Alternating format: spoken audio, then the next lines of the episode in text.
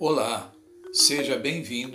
Eu sou Roberto Gameiro e neste podcast vamos conversar sobre o tema Até que ponto somos solidários?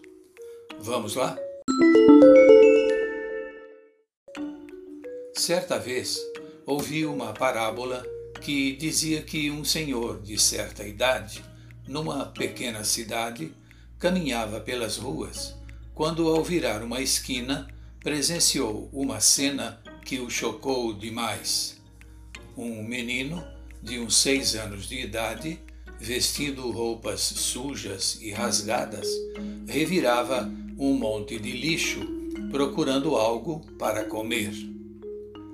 Ele aproximou-se lentamente e, a cada segundo, ia ficando mais estupefato com o que via. Então, num rasgo de indignação, olhou para o céu e disse: Senhor meu Deus, como é possível acontecer isso com uma criança? Isso é desumano. O Senhor vê e não faz nada. Então, uma voz de tom grave, vindo do alto, lhe disse: Mas eu já fiz.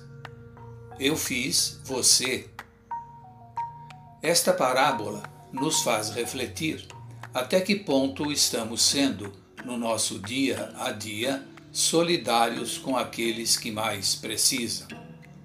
Na minha experiência de vida, tenho observado que são justamente os mais pobres aqueles que mais procuram se colocar a serviço e ajudar aos que necessitam.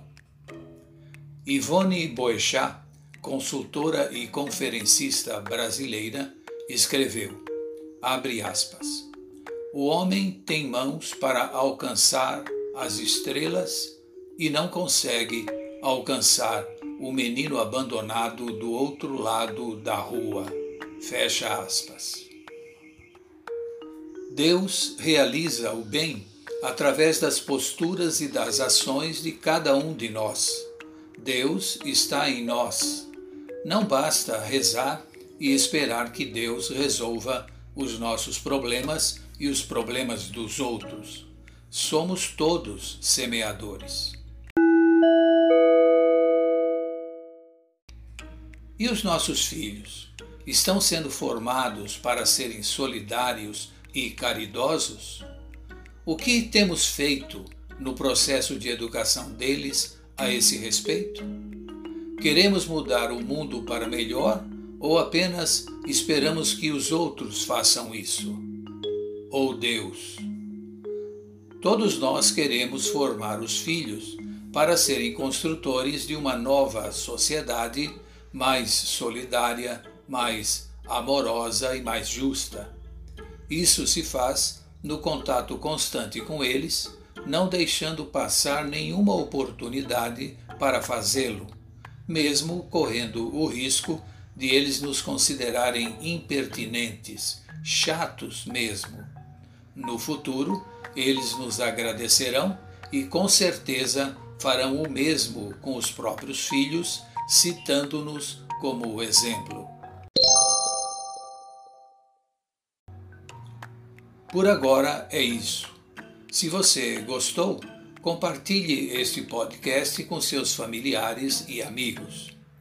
Antes de terminar, fica a minha recomendação de hoje, lembrando Paulo na sua segunda carta a Timóteo, em que ele escreveu: abre aspas. Proclama a palavra, insista oportuna e inoportunamente. Fecha aspas.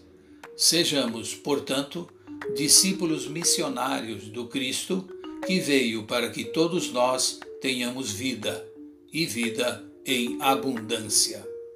Todos, sem exceção. Até o próximo.